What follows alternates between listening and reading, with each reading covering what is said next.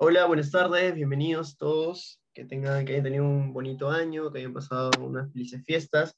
Aquí estamos de regreso después de unas semanitas que también hemos estado pasándole muy bien. Eh, estamos de vuelta los tres aquí en el podcast de los cinéfilos. Eh, ¿Qué tal? ¿Cómo estás, Diego?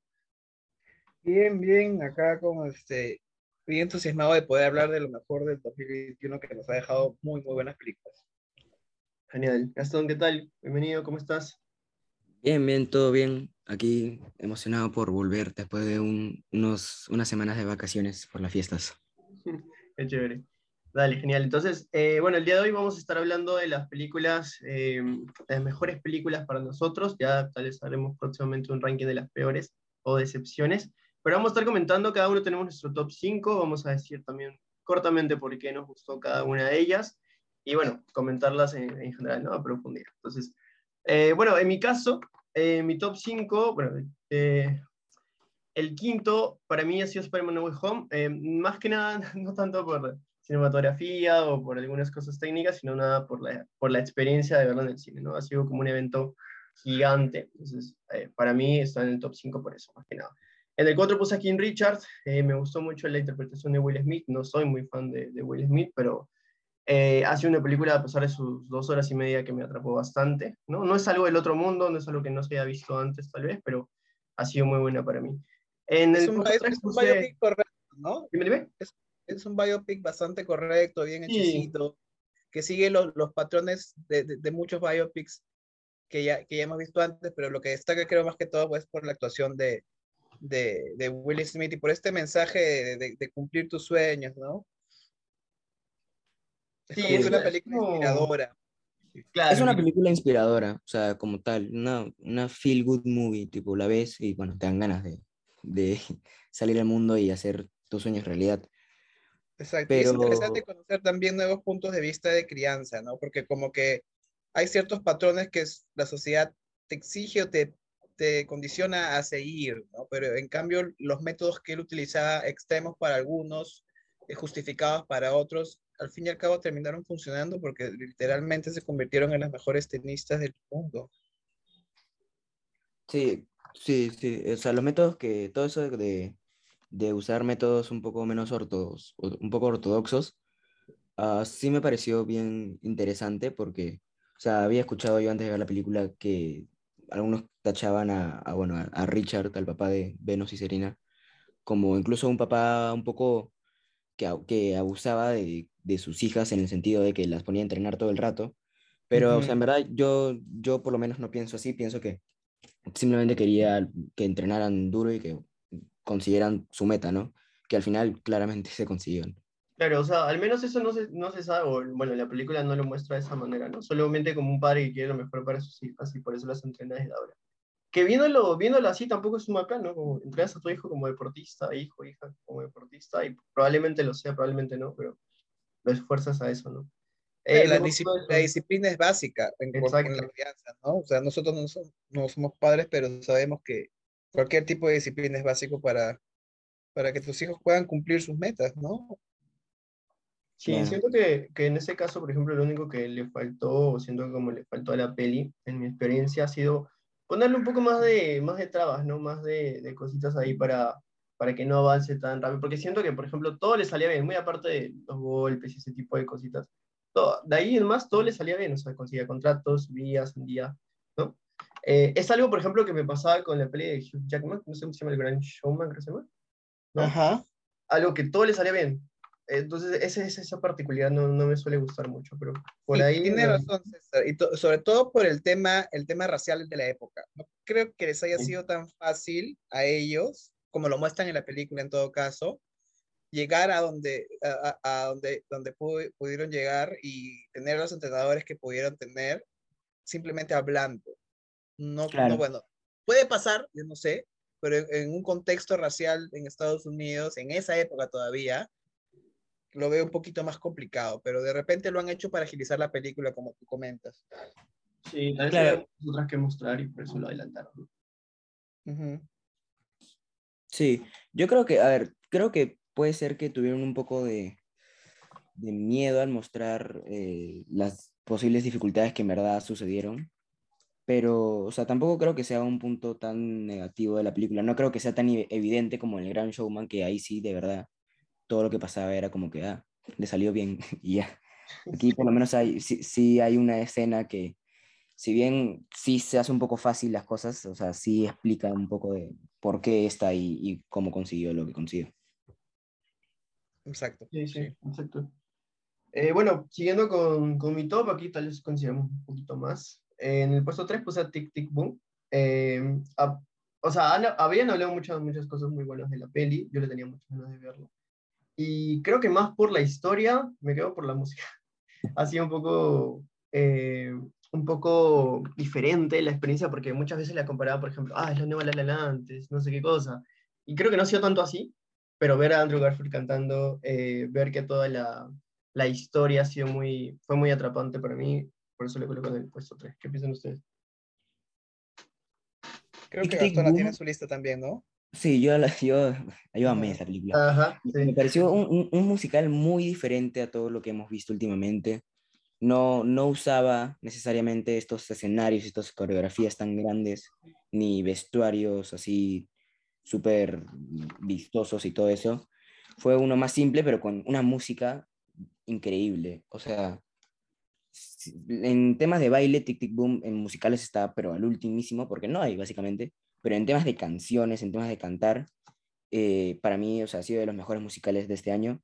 Y también en temas de, de- o sea, la historia es, es, es un poco simple, sí tiene sus, sus virtudes y sus defectos, pero, o sea, es, es, este, es este, buena, o sea, cumple con su trabajo, pero sobre todo la, la actuación de Andrew Garfield es lo que le da a Tic Tic Boom como que el, el, el reconocimiento que está teniendo ahora, porque lo que hace Andrew, por lo menos para mí, es mucho más que digno de Oscar. Sí, definitivamente concuerdo contigo. Yo no la tengo en mi top, pero sí me encantó esta película. De hecho, me encanta toda la idea de la presión que se ejerce mucho sobre ciertas personas antes de, antes de cumplir una edad. No sé si les ha pasado, como que, bueno, yo soy mucho mayor que ustedes, pero siempre sí he sentido la presión de que, pucha, voy a llegar a los 30, voy a llegar a los 35 y no he cumplido otra cosa que me había propuesto hace 10 años o hace 5 años, no he podido hacer esto, no he podido. Entonces es como que una presión que uno mismo y la sociedad también inconscientemente se eh, ejerce en uno. Y eso lo plasma a Andrew Garfield a la perfección, porque él es un artista con una urgencia de expresar todo lo que siente, todo lo que sabe mediante canciones, y no tiene aún la oportunidad de demostrarlo. Y él sabe que tiene todo ese talento, solo que necesita esa pequeña, esa pequeña oportunidad para explotar. Y, Sí. y, y todo el proceso que pasa Garfield sin dejarse vencer para llegar a un punto en el que lamentablemente Jonathan Lar- Larson no pudo llegar a disfrutar, me parece bastante admirable, triste y al mismo tiempo inspirador también. Sí, Justo, Sí, totalmente. ju- Justo esa fue la parte que me atrapó, ¿no? Porque comienzan con la, con la canción en la que se dedica a decir que, que claro, le falta, ha, ha pasado 30 años y tal vez cree que no ha logrado nada y así, ¿no? De hecho, como no me había dado cuenta de, ese, de esa similitud con su carrera, ¿no? Con todo lo que ha pasado, con tal vez no ha podido demostrarlo, pero sí tiene el talento suficiente para, para hacer un poco más de lo que tal vez la gente lo suele ver, ¿no? Ya tuvo una nominación al Oscar, eh, y me parece que incluso pudo ser antes con la película de Silent, no lo sé, porque yo no, lo- yo no la iba a ver, pero Con Social Network, creo que ¿no? Para mí, con Red Social, no, no, Sí. no me acuerdo bien quién ganó Con Red Social, con Red Social, él pudo haber estado nominado a Mejor Actor de Reparto de todas, de todas maneras. Claro. Sí, ajá. Desde Uh. antes ya venía con eso, entonces, Sí. sí, cierto, no, no había notado esa similitud, qué chévere. Ahí le tengo un punto más, ahorita la subo en el rack. Dale. Bueno, de puesto 2 tengo a, no, no sé si coincidamos con eso, a, tengo a Dune, pero eh, muy, muy aparte de los aspectos técnicos y todo, siento que haberla visto en el cine fue un, fue un plus gigante. Yo la iba a ver en Cuevana, pero dije, bueno, vamos a ver en el cine, ¿qué tal? Dura casi tres horas, pero fue una, o sea, podría describirla como una experiencia cinematográfica. No, no voy a decir historia, no voy a decir personajes, porque hay muchos personajes. Fue una experiencia para mí que hace tiempo no había sentido. No sé si sea por el momento, pero por eso más que nada la coloqué en el puesto dos, ¿no? A mí Sí, me gustó totalmente, mira, bastante Dune también. O yo- sea, yo no perdón, fui- sí, Gastón, dinos. Sí, yo no fui muy fan de Dune, o sea, en tema de historia, me pareció un poquito lenta, Claro. pero sí admito 100%, 300% que fue una experiencia total ir al cine. O sea, era, era ver la sala, que las salas de Dune, la verdad que estuvieron bastante llenas, más, que, más de lo que yo pensaba, por lo menos en el estreno. Y era, era este, ver como que imágenes de verdad increíbles en una sala de cine. Y siento que si la ves en tu televisión, en tu computadora, igual la puedes apreciar, ¿no? Obviamente, pero no, no es lo mismo que verla en la sala de cine. Yo estoy totalmente de acuerdo contigo, Gastón. De hecho, yo sí no he ido, he ido solamente una vez al cine el año pasado. Y lo que yo hago generalmente, bueno, tengo la suerte de tener un televisor bastante grande en mi cuarto y lo que hago es conectar la, la computadora a la televisión para poder verlo de la manera más cercana, entre comillas, a, a, lo que sería una experiencia cinematográfica, pero sí estoy de acuerdo en que una película como Doom ayuda bastante el, estar en una sala de cine, el, el, sonido envolvente, los efectos, la fotografía, o sea, es, es, una película hecha para disfrutar en una pantalla gigante. A mí me gustó mucho Doom, siento que es una buena presentación para lo que se viene, que va a ser la, la verdadera acción, creo, Doom parte 2. Pero sí, la, no, no la sentí, o sea, es que me parece que hacen un buen trabajo en explicar lo complicada que, que es de por sí la historia y los libros. Sí.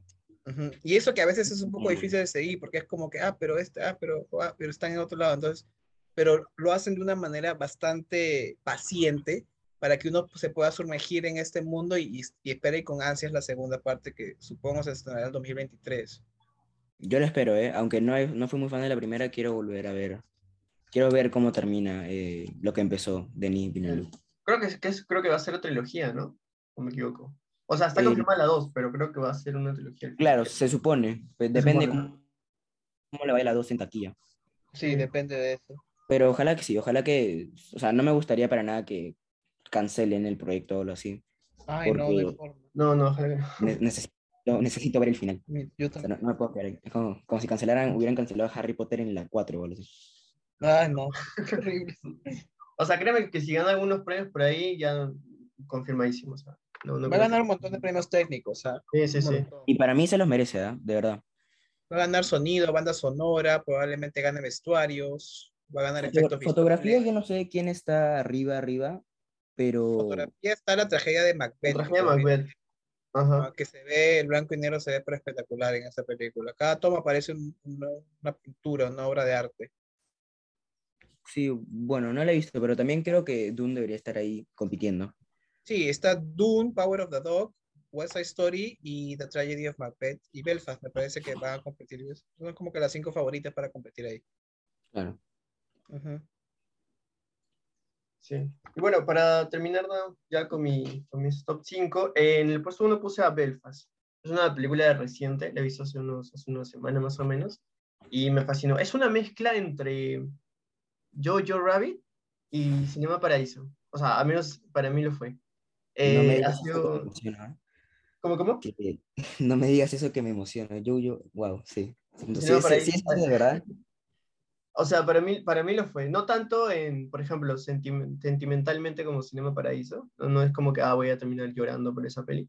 Pero tiene ahí un poco, un poco de, de, esa, de esa nostalgia, ¿no? Porque también, o sea, es, una, es un drama. Es un drama ambientado en todos los tumultos de Irlanda del Norte, ¿no? De los, los 60, justamente en Belfast. Entonces es como te da la, mirada de un niño, ¿no? No es que pasen grandes cosas, la verdad, no es como que vas a ver este, tanques por ahí, ese tipo de cositas, más, más al estilo de, bélico, por ejemplo, pero te da desde la mirada de un niño, o sea, ¿no? Cómo, cómo es que ve estos dramas, cómo es que tiene que afrontarlos, pero a la misma vez siendo lo que debe ser un niño, ¿no? Este, jugando y todo eso. Entonces, para mí fue muy emotivo, ¿no? Y más que nada que te presenta a los abuelos a Iguazú, estaba a punto de llorar, pero, pero no, no, no llega a eso. Pero igual aún así yo le pongo en el top 1. Eh, yo tengo muchísimas ganas de verla, en verdad. Uh -huh. um, no, no conozco mucho, o sea, no conocía mucho de la historia, no tenía ni idea de qué trataba. Pero, o sea, bueno, está Belfast, creo que junto a The Power of the Dog, of the Dog arriba en lo de mejor película para los Oscars. Y, y, nada, ya, no sé cuándo se estrenará en cines o si la veré Belfast por cines en febrero, pero ya pueden verla por otros lados. Claro. Eh, sí. por otros lados. Sí, a mí me encantó Belfast, a mí me gustó bastante. Me encanta, como tú dices, esa, esa mirada inocente de, de, un, de, un, de una familia, de la dinámica familiar y también de un hecho histórico en, en Irlanda que fue la, la guerra interna entre protestantes y católicos, que, que Ujú. yo en realidad nunca había escuchado y me pareció muy interesante conocer un poco sobre el tema. De hecho, la fotografía también es muy bonita, tiene toda esta, este- esta mirada tierna, infantil, y, y- y es una película muy intimista sobre cómo esos momentos pequeños, esos momentos que uno interactúa con sus abuelitos, con, que, que ve de repente algo que no, que nos, que vea una- a, a nuestros padres llorando, como que nos, nos vuelve a, a- nuestra niñez y nos hace pensar, oye, de repente, no, esto, esto pudo haber sido así, esto pudo haber sido así. Esos pequeños momentos que nos que formaron las personas que somos ahora, ¿no? Y, y el niño es adorable, o sea, es una actuación súper linda, de verdad. Sí. O sea, Kenneth Branagh ha hecho un excelente trabajo en el casting. Bueno, no estoy seguro si él ha sido, pero debe haber tenido ahí la, la decisión final. Y Jamie Dornan está actuando muy bien. ¿Quién hubiera pensado que después, bueno, no después, ¿no? Pero que el de 50 sombras de Grey Sí. estaba yendo por buen camino. Claro. Y a mí, a mí en lo personal, Judy, Dench me encantó. Me tocó el alma. Con los abuelitos ahí ya no puedo más. De, de hecho, es la peli es este, está basado en la, la historia de Kenneth Branagh, ¿no? Ajá, O su sea, infancia, está- sí. es, es su infancia, claro, claro. Y lo, No, sé si lo habrá tratado muy bien o no, pero me salió espectacular. César, ¿te diste cuenta del, del, del, del easter egg que, que hizo ahí con otra película que él dirigió? No, no, no visto sus anteriores películas. ¿Cuál era? Ah, él, él dirigió Thor, Kenneth Branagh, la primera Thor. Ah, mira, ¿En serio? Sí, Ajá. y hay una, y hay una escena en la que el pequeño Barry está leyendo una historieta de. Ah, no me di cuenta. Yo, yo, o sea, sí, sí, sí me di cuenta de la historia, de la historieta, pero no sabía que la había dirigido. Qué Sí, buenísimo. él la dirigió la primera. Yo tampoco, la verdad que sabía. Sí, él ha dirigido también Cenicienta, y ha, y ha dirigido de verdad películas muy malas como Artemis Fowl. Ah, bueno. Una, Sí. una redención para él entonces. Total, una redención total. Fácil, fácil, varias nominaciones al Oscar. De repente gana guion, no sabemos todavía. ¿Te Claro, sí. imaginas que lo nominen actor a, a Jimmy Turner? A Jamie Dornan está, está, está como que voceado para actor de reparto. No creo que Ajá. gane, pero pueden nominarlo a él y al abuelo, a Ciaran Hinds. A Ciaran Hinds, ah, Ciaran su interpretación Ujú. hermosa. Y a. Catriona, Cat- Caitriona Balfe, no Ah, sé si lo estoy pronunciando bien, para actriz de reparto, sí. Sí, sí, sí, también. Wow. Se- Sería irónico ¿ah? que lo nominen a mejor actor de reparto a Jamie. Después de estar en los Razzie, ¿no? Claro. Claro, estuvo en los Razzie por, por Grace, sí. Sí, sí. Bueno, ahora vamos con mi top. Dale. ¿Qué les parece? Dale, dale. Sí. A ver, mi top 5 es Spider-Man. Sé, yo sé, o sea, sé que no es, o sea, narrativamente hay muchas cosas que no tienen sentido, pero, o sea, es este, es este, un, un evento mundial, ya ni siquiera cinematográfico, cinematográfico mundial. Mm, no, no sé si llegó al, nivel de Avengers Endgame, yo creo que no, por poco, pero yo creo que no. Pero, o sea, todo, todo lo que hay alrededor de, de, de ella, este, fue, fue masivo, todo, toda la gente yendo al cine, y toda la gente volviendo al cine, porque, o sea, la mayoría, la mayoría de salas han estado vacías durante el año pasado, y bueno, Spider-Man ha hecho que la mayoría de gente vuelva otra vez a las salas.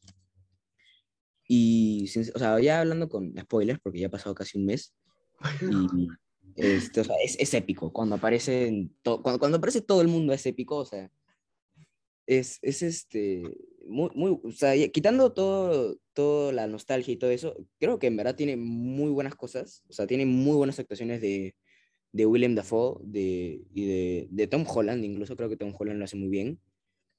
Y, y, o sea, visualmente también es increíble, ¿no? O sea, sello Marvel, ya saben cómo es Marvel, que visualmente se ve espectacular siempre.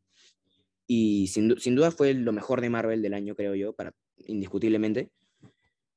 Y, y en verdad creo que, es, o sea, quitando toda la nostalgia, es una buena película. Más la nostalgia, es una película que entra en mi top 5. Bacán, bacán. No la he visto todavía, pero ya voy a esperar nomás a marzo. ya después de este resurgimiento de tanto de la- Bueno, ya sigamos. Bueno, en, Dale, dale. en mi top 4 está The Father. Oh. Este. o sea, qué, qué triste, de verdad, qué triste película. yo, yo nunca tuve una relación así con, un- con una persona mayor, pero, pero de verdad sientes el, el, este, el, el dolor de, bueno, de la hija, incluso de- del mismo protagonista, protagonista. Y por cierto, qué increíble actuación de Anthony Hopkins. O sea, eh, ese Oscar de verdad merecidísimo, totalmente. Y Olivia Colman también lo hace increíble. O sea, los dos son unos grandísimos actores y sacan su máximo potencial en esa película. Y, y el director, que es su primera película, que se llama Florian Seller, eh, juega con, con la edición y con el, diseño de producción, todo esto de las casas, de manera o sea, espectacular, de verdad. O sea, yo te mete en el mundo, en la mente del, de Anthony, del, prota- del protagonista, y, te, confundes con él y, te sientes mal con él y lloras con él. Y eso creo que es algo muy difícil de lograr en una película. Sí, estoy totalmente de acuerdo contigo en lo que la película te hace sentir. Sí, no, Sí. de hecho no estaba en mi top 5, pero lo hubiera puesto, por ejemplo, en mi top 10. Eh, yo, yo la vi también con mi hermano y sufrimos demasiado. Más por temas personales también por nuestro abuelito y todo eso. Pero creo que, así como dijiste tú, lo difícil es eh, hacer, o sea, mostrártelo de esa manera. Porque fácilmente pudieron haber puesto una historia de drama en la que Olivia Colman visita a su papá y él sufre así, y luego, pues, otros diferentes paisajes, ¿no? O sea, otros diferentes momentos pero ponértelo desde esa mirada de Anthony Hopkins, de jugar con, los, con, las, con este, esos cambios de cámara, ¿no? Entre un pasillo u otro, eso te, te hace sentir este, esa, esa pena, ¿no? De, de cómo, cómo sería si tú tuvieses esa, enfer- esa enfermedad. Y eso es muy difícil de lograr. Exacto. Sí, sí, totalmente. Y bueno, entrando al top 3, tengo a The French Dispatch de Wes Anderson, que salió también hace unos meses ya. Y sinceramente yo no esperaba que me gustara tanto. O sea, yo creo que lo dije en el momento que hablamos de Wes Anderson, no, fui mu- no soy muy fan de Wes Anderson, no he visto suficientes películas para él, de él, y las que he visto no me han deslumbrado todas. Pero, o sea, The French Dispatch me pareció, me pareció de verdad, sentía que era una obra de arte, pero o sea, no estoy hablando de una película que sea una obra de arte, estoy hablando de verdad de una obra de arte, de una pintura, de como que sets hechos que parecían pinturas, con un humor demasiado mm, raro, en verdad. O sea, es, es, es, este, un humor raro que a mí me encantó y to- todas las historias me encantaron. Sé que, sé que hay muchas cosas que a la gente no le gustó y sé que dividió muchísimo a, a la crítica y dividió muchísimo al público, pero, o sea, to- todo lo que hizo Wes Anderson me pareció espléndido. O sea, desde, desde las locaciones, que bueno, Wes Anderson siempre es este, 100% asegurado que los visuales van a ser increíbles, hasta las historias y las actuaciones, que también son muy, muy acertadas. Sí, yo vi The French Dispatch, Dispatch hace como un mes, me gustó, me gustó bastante. Sí, siento que es como que la película menos, con la que menos se puede conectar de, de, de Wes Anderson, pero en un tema visual es espectacular. O sea, se, si uno pensaba conocer su estilo, esta película ya te vuela la cabeza. Es, otra, es, es otro nivel. Sí, Sí, y han, han- descrito muy bien la película como la película de Wes Anderson, más Wes más Anderson. Wes Anderson, claro. Sí, Sí, literal, literal. sí, tal cual. Y bueno, entrando ya a los dos últimos, en la segunda posición tengo a, eh, bueno, Another Round o Drunk, no sé cómo, o sea, le pusieron dos nombres a la película, pero de, de Thomas Winterberg y Mads Mikkelsen, qué increíble, o sea, de verdad, qué increíble y qué, qué ingeniosa idea de, del director, que también fue el guionista, creo, y, y este, y qué, qué buena actuación de Mads Mikkelsen, yo lo vi, o sea, sé que, sabía que era un buen actor, pero no sabía que puede llegar a, a tanto, a mostrar tanto, tantas emociones y tantos, tantas ex- expresiones con, con su cara y con su cuerpo. Mm. Y, y nada, simplemente me encantó. No, no tengo mucho que decir de ella, no puedo resaltar las cosas que me gustaron y las que no, porque se me hace un poco difícil con esa película, pero o sea, simplemente me encantó todo lo que es y todo lo que la rodea.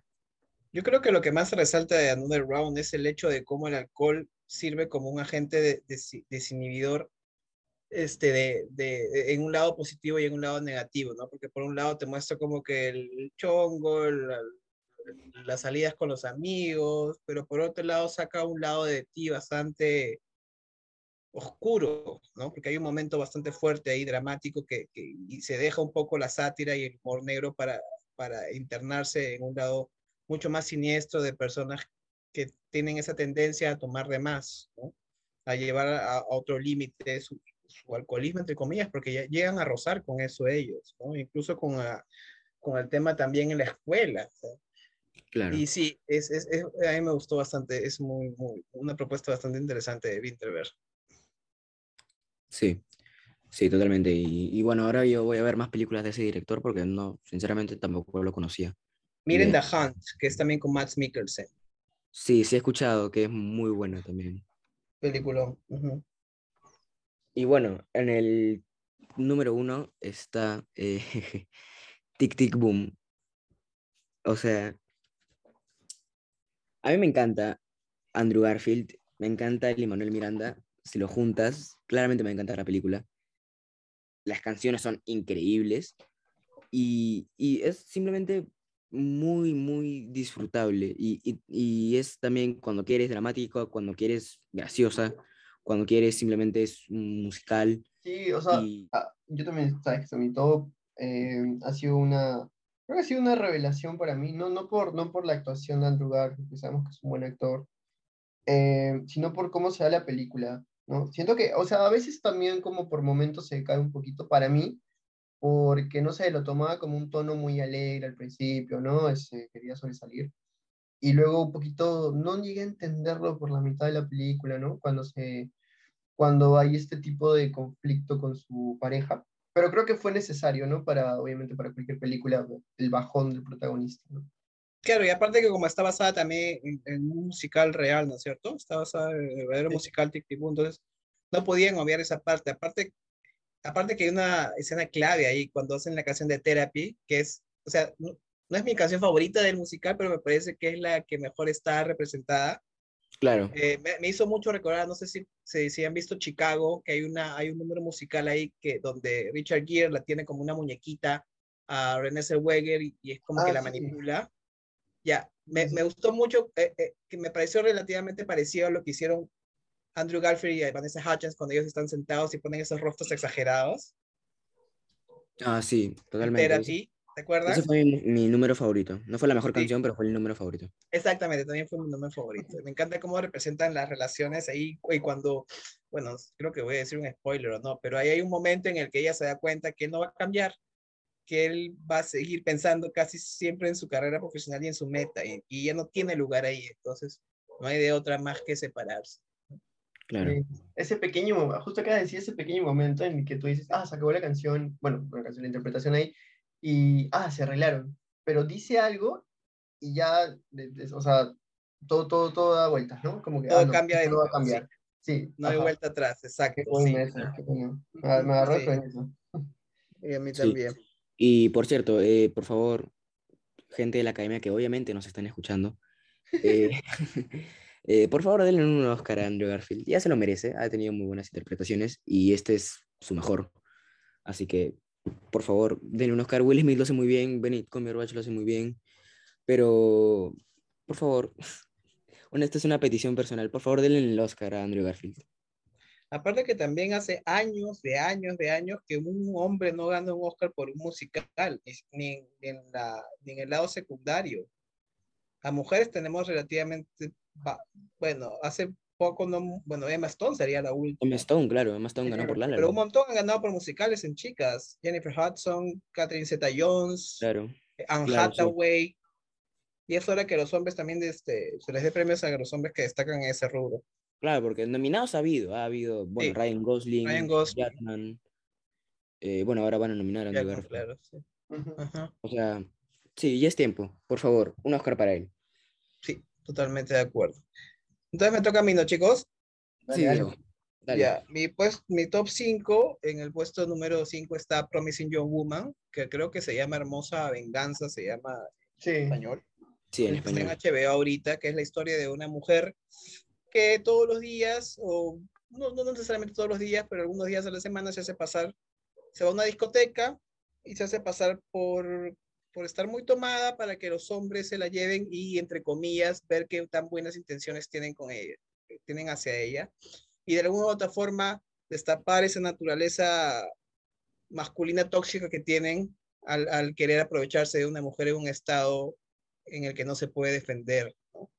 Me parece que la película hace un excelente trabajo en desenmascarar todas esas actitudes en las que muchos nos podemos ver reflejados y, y, y, y crear conciencia a través de eso y ver que ciertas actitudes o ciertas palabras no, no están bien, o sea, no, no, es, no, no, no justifican actos o insultos hacia, hacia, hacia las mujeres. Y me parece que Emerald Fennell hace un trabajo muy, muy bueno, con un humor un poco incómodo y con un final que te deja con la boca abierta, de verdad, porque no te, yo, bueno, yo por lo menos no me esperaba nada de eso, y con una actuación totalmente extraordinaria de Carrie Mulligan, que para mí debió ganar el Oscar el año pasado, mejor actriz, pero se lo dieron a Frances.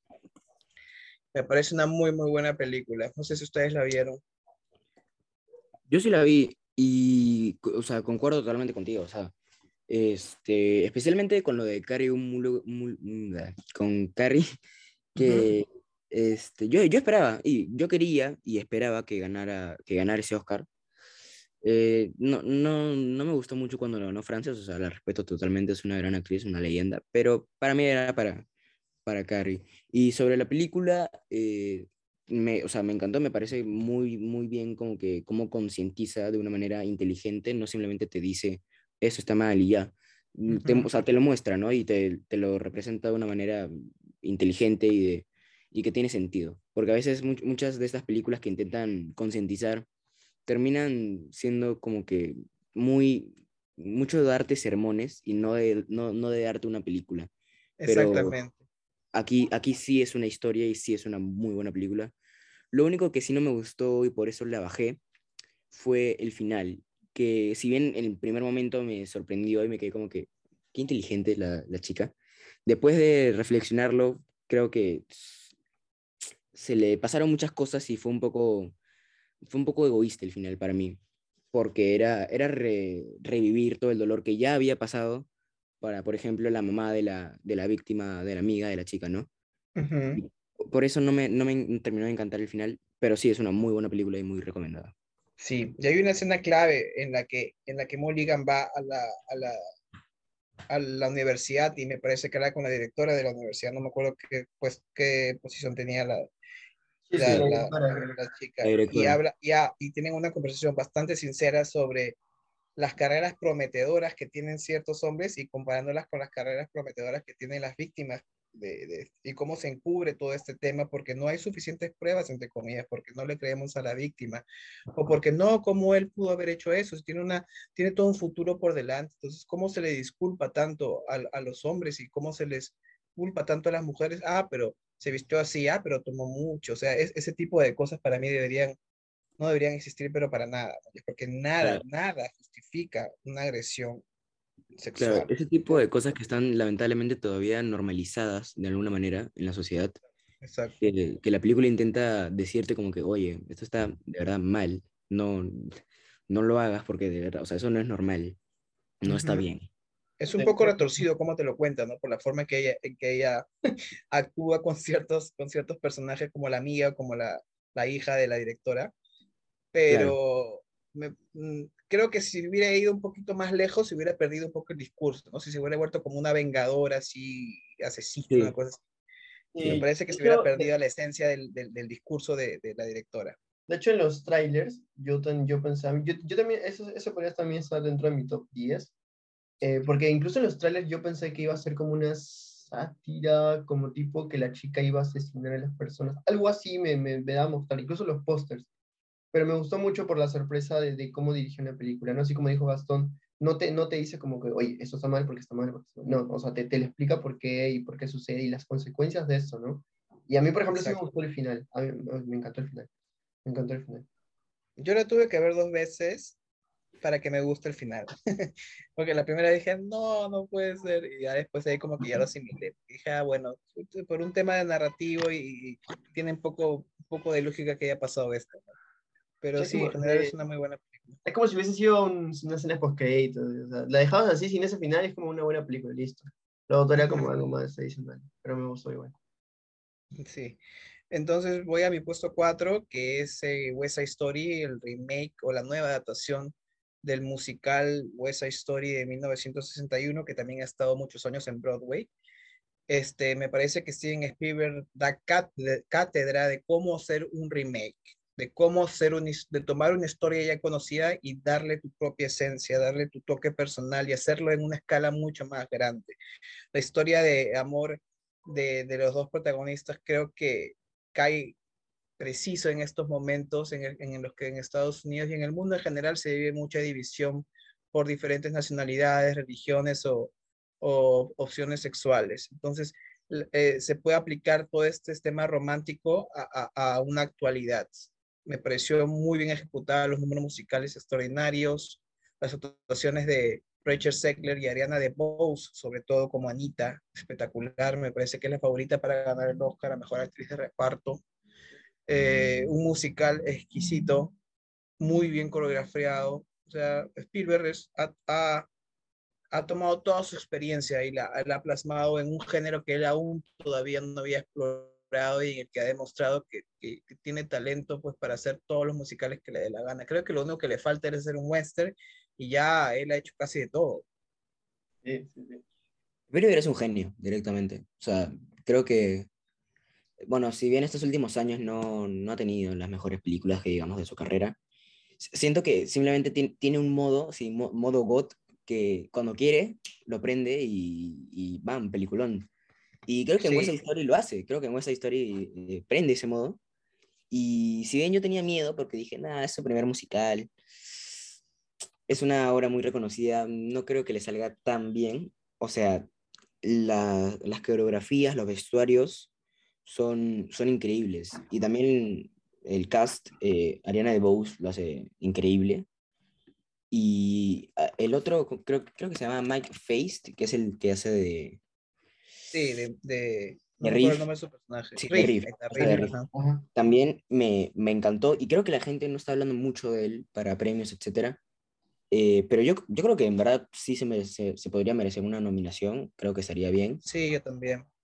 Rachel Segler, eh, me, me, gustó su actuación, me pareció tierna, me pareció adecuada, pero nada más del otro planeta. Y con el que sí tuve un problema muy grande fue con Ansel Elgort. O sea, sentí que no, no, no estaba en la misma película que los demás. Estaba sentía fuera de lugar un poco, ¿no? no parecía que no tenía ganas de, de hacer. Y, y, y, es un poco raro, porque a mí me gustó cómo lo hizo en Baby Driver. Creo que es un actor con, con talento, que puede hacer buenas cosas. En la, en Bajo la misma estrella también actuó bien. Sí, o sea, tiene, tiene talento, pero lo sentí simplemente apagado en, en, esta. Sí, como si no tuviera ganas de hacerla, ¿no? No sé si esto habrá sido después o antes de, que, de las acusaciones que él tuvo. Creo que en plenas grabaciones de West Story ¿no? pasa lo del escándalo, ¿no? Creo que fue en plena grabación, sí. O no sé si incluso le habrán cortado algunas partes ¿no? de participación y así.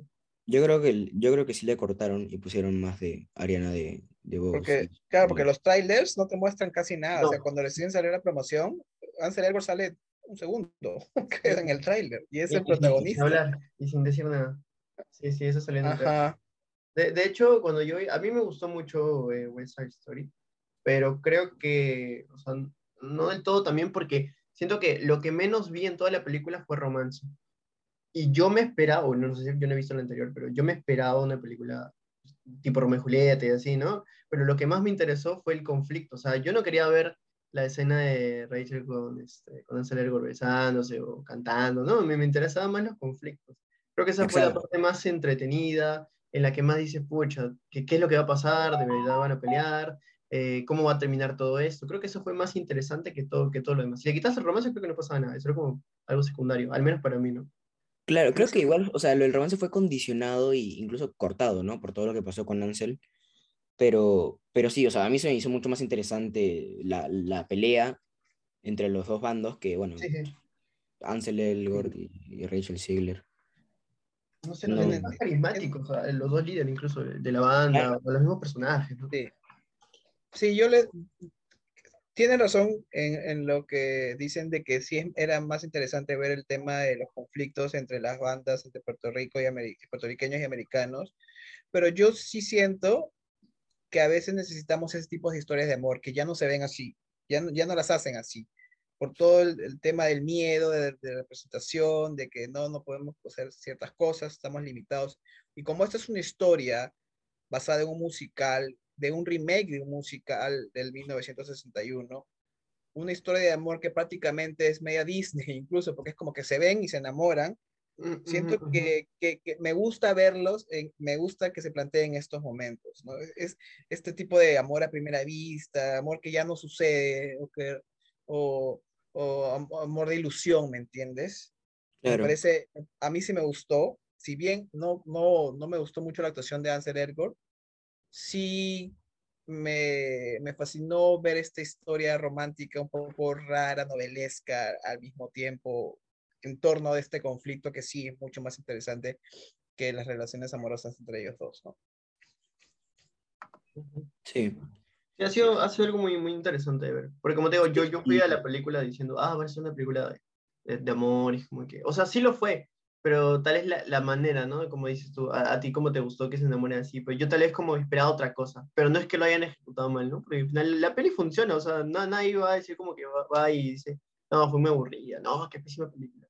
No, porque es muy buena película al final, ¿no? Sí, no me sorprendería Spielberg que, que ganara el Oscar otra vez. También, Sí. también. Sería su tercero como director. Sí, porque ya tiene varios, ¿no? Aparte de director, creo. Tiene por la lista de Schindler y por Rescatando al Soldado Ryan. Claro. Sí.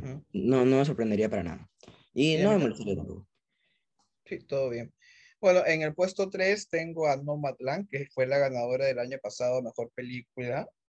Este, creo que Nomadland salió en un momento preciso, en, en- en- en el contexto en el que se vivía. Yo la vi, me acuerdo, en, en febrero del año, del año pasado, en el que la situación está casi tan caótica como está ahora en el mundo. Y esa idea de, de pérdida, la sensación de pérdida, de ya no tener nada más y, y atreverte a hacer las cosas que siempre quisiste, vivir de una manera diferente, conectarte con la naturaleza, conectarte con personas que no conoces, conectarte con tu, con tu entorno, me parece un mensaje tan hermoso y positivo en estos momentos que en lo personal a mí la película me emocionó mucho, me tocó, me tocó de verdad el alma. La, la historia de, de, Fern, creo que es una película muy lenta, muy contemplativa, de momentos íntimos, de, de aceptar las cosas como son, ¿no? Hay todo un tema también ahí que hablan sobre la muerte, las pérdidas y cómo me quiero ir, cómo me gustaría irme. Este, muy reflexiva. Chloe Zhao tiene un, un enfoque muy, muy personal, muy íntimo sobre cómo debemos vivir nuestras vidas y cómo debemos atrevernos a, a hacer ciertas cosas que en algún momento no nos hemos atrevido o nos, algo nos ha retenido. Eso es por lo menos lo que yo saqué de Nomadland. Sé que a muchos no les ha gustado esta película, pero creo que por un tema personal sí, conmigo caló bastante. Uh, yo, yo estoy, bueno, yo estoy en el, en el otro lado, en el lado de que no, no me encantó demasiado. Pero, pero bueno, o sea, s- reconozco especialmente la, la dirección y fotografía de, de Chloe Zhao, que o sea, es una buena película en, en cuestiones técnicas. Y también la actuación de Frances McDormand es muy, muy, como que, muy cálida, ¿no? Muy, muy, muy real. Sí, muy real, exacto. Yo, sinceramente, si yo no hubiera conocido a Frances McDormand, yo hubiera pensado que esto era un documental de algo. Porque no, no no tiene un formato así 100% de película, película. Pero, o sea, sí, yo, yo estoy en el lado de, de que me pareció un poco eh, aburrida, pero, pero sí tiene sus, sus méritos técnicos para mí. Sí, yo, yo también la disfruté por ese lado. No, no, me, no me gustó mucho por la historia y todo eso. Que tampoco te presenta como algo difícil. No es una de historia lineal en todo ¿no? caso, ¿no? Es Claro, claro, exacto. una serie Ajá. de eventos que, que, que, que marcan la vida del personaje de, de Frances McDormand. Sí, es como que ocurre, ¿no? Ocurre y mira cómo lo afronta el personaje. ¿no? Y ya, ¿no? Yo lo vi en cines, pero más que nada fue bonito por todo lo que hizo pasó, ¿no? De, ver la fotografía, los paisajes, todo eso. Yo, yo no me aburrí viendo la película, eso sí. O sea, no, no, es que no me gustó mucho, pero no me aburrí viendo la película. Eso sí, es una muy buena película técnicamente. Y como dice Diego, es muy, también depende del momento en que la ves, ¿no? Eh, yo también la vi, por ejemplo, este, creo que se, se reestrenó, ¿no? Bueno, se estrenó creo en agosto, octubre, no me acuerdo, septiembre, no me acuerdo, pero yo ya la vi en cines ahí. Sí, por ejemplo, a mí, a mí, o sea, el momento que yo la vi no, no me aportó como que nada, así que, que necesitara. Pero creo, creo que es de esas películas con las que necesitas conectar, ¿no? Conectas con ella y de verdad, cuando conectas con la película, la amas. Pero, o sea, claro, yo no, yo no conecté, por lo menos. Sí, está bien. Bueno, mi puesto número dos, creo que también ahí no, usted, no sé si van a estar conmigo no en este lado, es The Power of the Dog, de la directora Jane Campion, en Netflix, que es una película que se construye a través de la lucha de poderes y la necesidad de exhibir rudeza en un ambiente cargado de estereotipos masculinos, Como que Jane Campion desarticula todo lo que pensamos que es el, el macho alfa, el macho americano western, y lo convierte en una historia bastante compleja sobre identidad y, y represión tiene muchos simbolismos, muchas sutilezas en sus escenas, todo está por una razón, desde el, el, las primeras palabras que, que, que, dice el personaje de Cody Smith McPhee cuando ni siquiera tenemos cómo esto va tomando relevancia hasta el final, cómo va cambiando la dinámica de los personajes. Uno piensa que Benedict Cumberbatch es un, bueno, y sí viene a ser como esta figura tóxica, Ah, omnipresente en momentos como que abrumadora, que, está al acecho de cualquier presa para torturarlo de una manera, para torturar psicológicamente, pero después te vas dando cuenta del por qué él se comporta de cierta forma y, lo que me gusta es que la película no lo justifica, ¿no? Y al mismo tiempo también te presenta la, al personaje de Cody Smith el hijo de, Kirsten Dunst, y como que ya tienes una idea más o menos preconcebida de él, pero de ahí va mutando también como que las intenciones de los personajes cambian de manera radical, cómo el personaje de Kirsten Dunst va sucumbiendo al, al, al, magnetismo tóxico y negativo que tiene Benedict Cumberbatch en ella, ¿no? Porque hay una escena en la que él está tocando el banjo o simplemente silbando y ese, ese simple sonido es como que la, el, el, detonante para que Kirsten siga por ese camino de autodestrucción. Es una película muy bien pensada, con un excelente guion eh, que habla sobre la identidad y el género. Me parece incluso hasta a veces media seductora por esas interacciones es, incómodas y morbosas que hay entre, entre Benedict y, y Cody Smith. Benedict Cumberbatch me parece la actuación del año. Yo estoy, estoy entre Garfield y Benedict, pero creo que lo que hace Benedict con solo miradas, ese tipo de actuación interiorizada que proyecta demasiado sin decir casi nada. Son las que a mí en lo personal más me fascinan. Y nada, me encantó esta película. Si, si no fuera por, por mi número uno, esta sería mi, mi película del año. No sé qué piensan ustedes, chicos. Ah, bueno, en mi caso, em, yo creo que, o sea, no me esperaba ese tipo de película. De por sí a mí no me suelen gustar mucho los western. Y cuando empecé a verla, eh, yo me esperaba algo diferente, ¿no? era, era muy diferente. Yo no sabía, por ejemplo, cuándo la película estaba arrancando. Yo dije, va a presentar los personajes, ¿dónde está el conflicto? De verdad, te juro que no lo entendí hasta casi la hora o un poquito más. Em, pero como dices tú, esa sutileza de presentar este, la historia, ¿no? Eh, de algo tan, tan común, ¿no? Que un humano al final caso de otra persona y eso, y no tendría nada de malo hasta ese momento, ¿no? Pero luego te presenta por qué pasa cada cosa. Y literal, si te pierdes los últimos, ¿cuánto será? 30, 40 minutos, no vas a entender nada de la película, porque ahí es donde se da todo la, ¿cómo se dice? Todo lo planeado, ¿no? Sin, sin spoilers, todo, todo lo planeado de, de, por qué se da. Y como digo, a mí no me gustó mucho la peli porque no es mi tipo de película, no es que sea mala, pero Benedict Cumberbatch, uff, arrasó, o sea, de verdad, creo que, creo que él se lo merecería más que Andrew Garfield. A pesar de que no me gustó mucho la película. Es algo muy raro. Uh, a mí me pareció la película más inteligente de todo el año, pero de lejos, de lejos, de lejos. Sí, de sí, sí. lejos.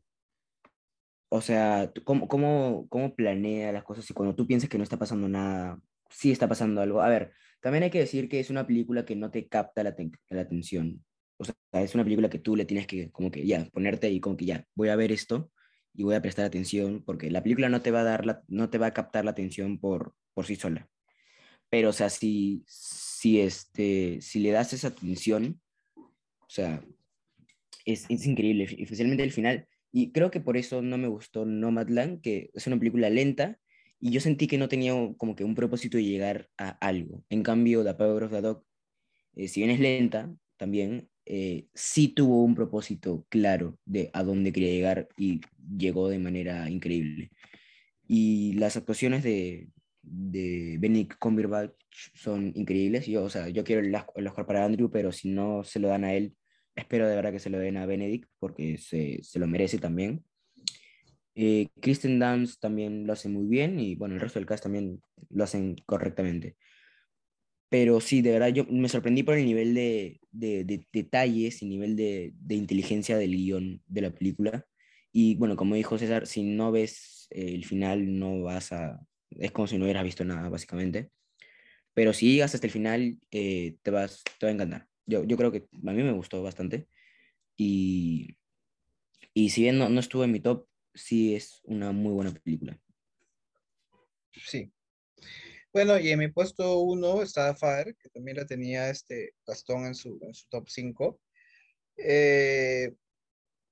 para mí, las mejores películas, a mi parecer, de mi opinión, no puedo hablar por, la- por los demás, son las que te tocan de manera emocional, las que te hacen sentir, las que te hacen de repente recordar algo en tu vida, las que te hacen revivir ciertos momentos, sean alegres o sean tristes, la que toca realmente el alma de una persona. Y eso es lo que hizo Dafar conmigo. Muy aparte de todo el tema de, la inmersión que, hace Florian Seller en, la, demencia que sufre el personaje de Anthony Hopkins, de integrarte totalmente en su, pérdida de memoria, en lo desubicado que se siente, en lo fuera de lugar, en no reconocer. Creo que una de las de los mayores miedos de todo ser humano es perder tu esencia, perder lo que tú eres, perder lo que tú has construido toda una vida y que se te despoje de eso, debe ser uno de los momentos más tristes que cualquier persona pu- puede vivir. Y, y yo en lo personal he vivido ese desgaste emocional y físico con, con mi abuelita, entonces en lo personal me tocó bastante la película y es por eso que es mi favorita del año. Anthony Hopkins, la mejor actuación de su carrera, a mi parecer, la mejor actuación masculina de los últimos años. Olivia Colman, muy contenida en muchos momentos, exterioriza todo el sufrimiento de una hija que ya no sabe qué hacer. O sea, ¿en, en qué momento nos, nos ponemos en un dilema de que, ¿qué hago con mi padre? ¿Lo dejo acá? ¿Lo llevo acá? Ya no puedo seguir así, mi vida personal, todo eso. ¿Cómo equilibras todo eso? Y Olivia Colman tiene varias escenas en las que realmente sientes ese, ese, eso- ese dolor e inseguridad.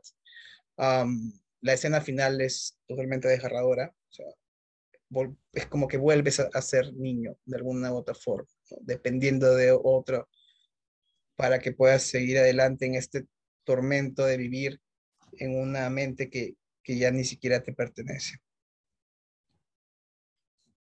Totalmente de acuerdo con, con todo lo que has dicho. O sea, yo, si- sin tener, creo que sin- no es necesario siquiera tener así una relación con, con alguien del tipo de- del protagonista para entender y sufrir la película.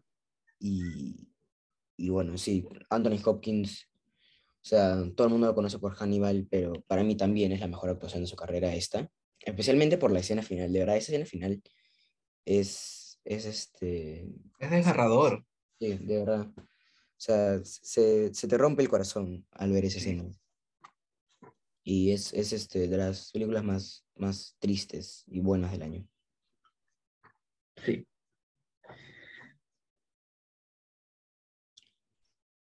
César. Bueno, eso es todo. Eh, ya hemos terminado con lo mejor del año. Y Eh, bueno, sí, nos- exactamente. nos veremos para un próximo capítulo, próximamente. Exactamente. César, ¿estás por ahí? Bueno, se Ah, fue la se, le fue la- se le fue, se le fue a nuestro amigo César. Este, por parte de él también, gracias por escucharnos a todos ustedes, por, por ser parte de esta, de esta comunidad de podcast de cinéfilos. Y ya nos vemos la próxima semana con un nuevo tema. Probablemente sean los peores del año, no sé, Gastón, vamos a ver. Oh, los Globos de Oro, que son este domingo. Los Podríamos globos de oro, vamos a hablar de los globos de oro. Cuidado. Sí. La temporada de premios se viene, se viene fuerte y nosotros vamos a hablar de ella todo el rato. Exactamente. Muchas gracias a todos por escucharnos, chicos y chicas, chiques. Nos vemos la próxima semana. Gracias y chao.